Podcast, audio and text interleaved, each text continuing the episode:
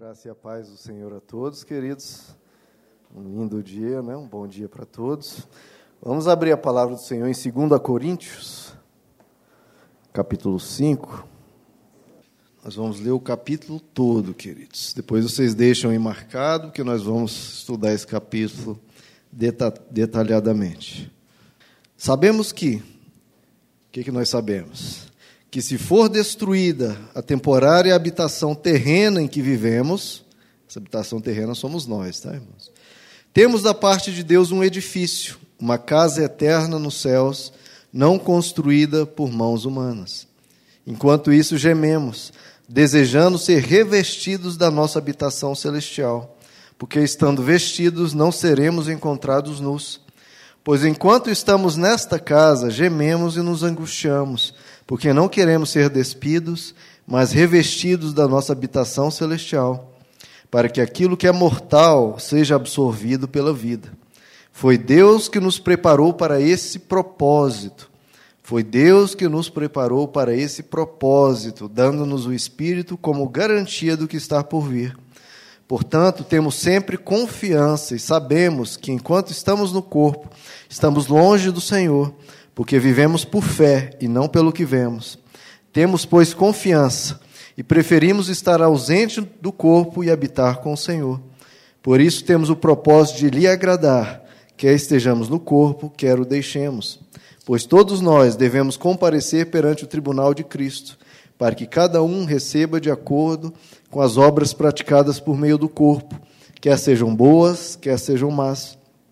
Uma vez que conhecemos o temor ao Senhor, procuramos persuadir os homens. O que somos está manifesto diante de Deus. Esperamos que esteja manifesto também diante da consciência de vocês. Não estamos tentando novamente recomendar-nos a vocês, porém lhes estamos dando a oportunidade de exultarem em nós, para que tenham que responder ao que se vangloriam das aparências e não do que está no coração. Se enlouquecemos, é por amor a Deus. Se conservamos o juízo, é por amor a vocês pois o amor de Cristo nos constrange, porque estamos convencidos de que um morreu por todos, logo todos morreram. E ele morreu por todos, para aqueles que vivem, já não vivam mais para si mesmos, mas para aquele que por eles morreu e ressuscitou. De modo que, de agora em diante, a ninguém mais consideramos do ponto de vista humano. Ainda que antes tenhamos considerado Cristo dessa forma, agora já não o consideramos assim. Portanto, se alguém está em Cristo, é nova criatura. As coisas antigas já passaram, eis que surgiram coisas novas.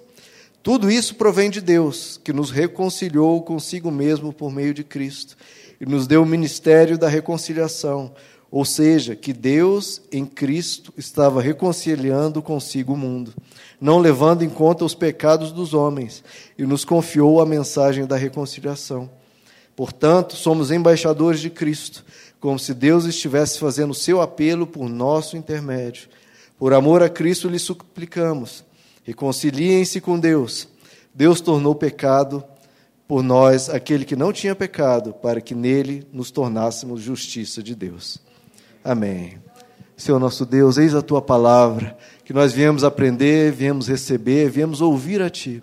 Quebra todo empecilho, Pai, da minha parte, no coração dos meus irmãos, e fala conosco, Pai, para que o desejo do Senhor, a vontade do Senhor se cumpra em nós e que a gente seja luz do mundo, sal da terra e a tua boa obra se complete em nós nesse dia. Em nome de Jesus. Amém. Podem se assentar, meus amados. Queridos, deixem aberto aí em 2 Coríntios capítulo 5, né?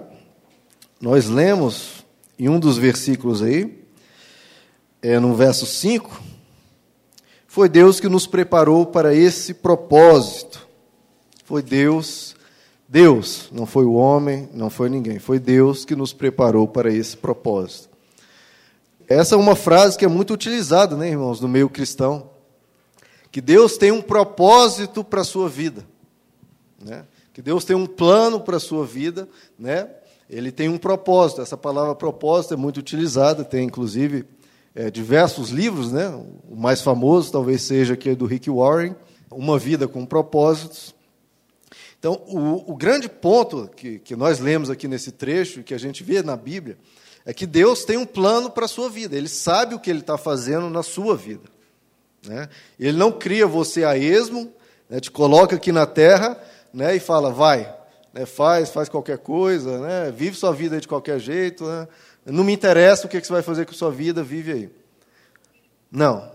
Deus cria cada ser humano e Ele tem um plano para que essa vida realmente seja uma vida plena, seja uma vida de alegria seja uma vida realmente vivida nessa terra com o máximo é, de proveito, com o máximo de propósito para essa vida.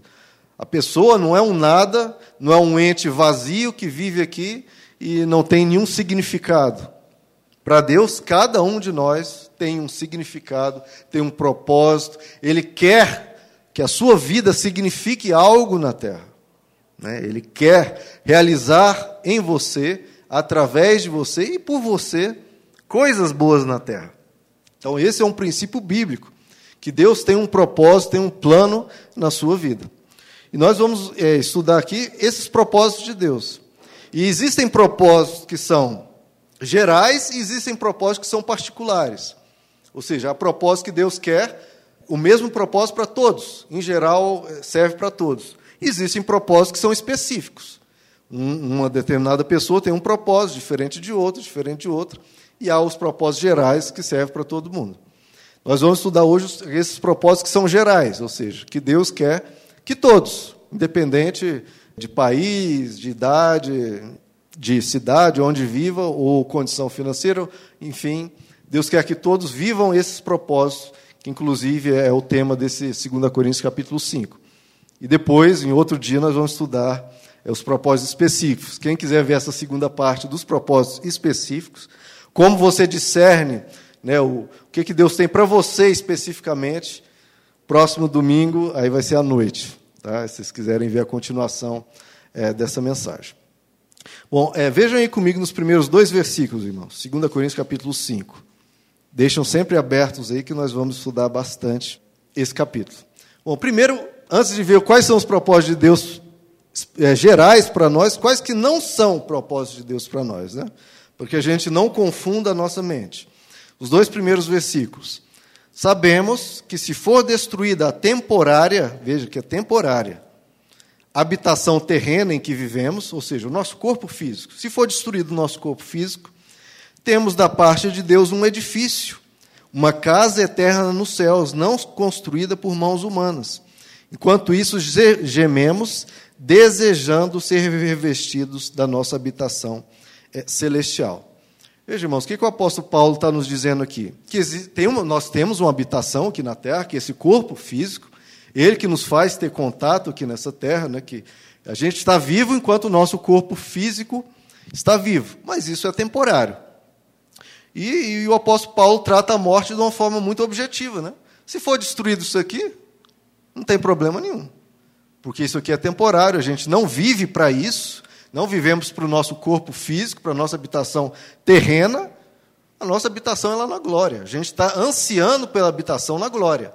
Né? Existe uma frase em inglês que os cristãos costumam utilizar: né? Tomorrow is not promised to you. Né? O amanhã não está prometido para você. Amanhã talvez a gente não esteja mais aqui, ou um de nós. Né? A morte é uma realidade e que o apóstolo Paulo fala que não tem problema nenhum. Porque se a gente morrer, a gente vai para um lugar de glória e vamos viver com Deus. Então, é, a nossa vida não deve ser pautada, não deve ser fixada nas coisas daqui, porque nós sabemos que aqui nós não vamos ficar e nós vamos para a eternidade. E ele fala: nós desejamos ser revestidos dessa habitação celestial. Nós desejamos isso. Né? O apóstolo Paulo fala em outro trecho: olha, eu queria ficar aqui, na, aqui nesse eu fiz nessa terra para ajudar vocês, mas eu, eu prefiro muito mais morrer e estar com Cristo. Essa questão do cristão estar fugindo da morte desesperadamente, isso não é bíblico, irmãos. Na verdade, nós temos que ter esse pensamento. Se por acaso a gente tem que passar pela morte, glória a Deus. Desejamos ser revestidos da nossa habitação celestial. Teve um grande missionário cristão que, quando ele tinha 80, 90 anos, estava lá no leito do hospital, né, já estava partindo mesmo, né? E os cristãos fizeram aquela corrente de oração, vamos orar, Deus vai te restaurar. Ele falou: para, para com isso, meus irmãos. Me deixe em paz, deixa eu ir para a glória, eu quero estar com Deus. Já fiz a minha, a minha obra aqui, agora deixa que eu quero ir para o meu lugar de descanso, eu quero estar junto com Deus. Então, isso não é propósito de Deus que você construa a sua vida, que você deseje, que você viva em função aqui da terra, porque nós não somos daqui. Né? Jesus deixou isso bem claro, né, que nós não devemos nos preocupar. O que, que nós vamos comer? O que, que nós vamos beber? O que, que nós vamos vestir? Como é que vai ser o nosso amanhã? Eu vou estar vivo amanhã? Como é que vai estar? E Jesus falou: olha, os pagãos, os pagãos é que correm atrás dessas coisas. O Pai Celestial sabe que vocês precisam delas e vai cuidar de vocês. Agora, busquem em primeiro lugar o reino de Deus e a sua justiça, e essas coisas lhes serão acrescentadas. Veja que nós estamos falando de prioridades, irmãos. É claro que todos nós devemos trabalhar, devemos buscar prosperidade, não tem problema nenhum nisso. Quem dera todos nós fôssemos milionários ou bilionários aqui. A questão é: isso não pode ser é, o propósito da sua vida, a prioridade da sua vida. Não pode. Não pode. Do cristão, não. Do pagão, como Jesus fala, pode ser. Do cristão, não. Vindo para cá, Deus colocou uma coisa no meu coração que eu achei muito interessante, irmãos. Uma revelação de Deus aqui. Na física, todo corpo que gira em torno do outro, né, todo astro que gira em torno do outro, sempre é menor. Fisicamente, não se preocupe, né, que às vezes o pastor vai entrar em, em, em uma área de física, matemática fala bobeira, mas eu tenho é, formação nisso, eu sei o que eu estou falando. Um corpo que gira em torno do outro tem que ser necessariamente menor. Se for maior, na verdade, o outro que é menor que vai começar a girar em torno daquele outro. Então, sempre o objeto que está girando em torno é menor do que o que está no centro. Se a sua vida gira em torno de dinheiro, meu irmão, a sua vida, o significado da sua existência é menor do que dinheiro, do que moedas. Então você se torna pequeno. Você diminui, porque o dinheiro é algo pequeno. Se você gira em torno daquilo, você vai se tornar menor do que dinheiro. Sua existência, sua alma vai valer menos que dinheiro. Agora, se você gira, gira em torno de Deus, que é um, um objeto infinitamente grande, infinitamente belo, infinitamente majestoso, a tendência é que você gira em torno disso e que você cresça. O seu valor vai ser pautado na sua vida com Deus. O seu significado vai ser em Deus. E isso é o propósito da nossa existência. Muitas vezes, quando as pessoas buscam prosperidade, na verdade, estão mascarando apenas sede por poder. Sede por poder, cobiça, né? essa ênfase em crescimento. Né? Tem que ter cuidado com isso, porque às vezes é simplesmente cobiça, sede por poder. E que a gente seja como João Batista, que dizia: Olha, João Batista, Jesus está crescendo, está sendo maior que você. E ele fala: Que bom, que eu diminua e que ele cresça. Esse é um propósito na vida do cristão. Não somos nós crescer o nosso pequeno reinado, o nosso negócio, não. Que seja feito, mas não como propósito de vida, mas que Jesus cresça né, e a gente venha diminuir. Jesus falou bem claro lá em Lucas capítulo 12, meu irmão. A vida de um homem não consiste na quantidade de bens que ele possui. Quando Deus te olha, Ele não olha quanto você tem. Ele não quer nem saber, irmãos, quanto você, quanto você ganha. É, ele não faz essa diferenciação. Esse aqui é rico, esse aqui é. Deus nunca olhou assim. A menos que olhar no questão de cuidado. Né? Essa pessoa tem menos, eu preciso né, auxiliar ela de alguma forma. Mas Deus não olha a gente assim. Quando você chegar no céu, Deus não vai te perguntar quanto você ganhava. Não é isso que importa. Né? Ele quer saber como está a sua vida com Deus e como em torno do que sua vida está girando.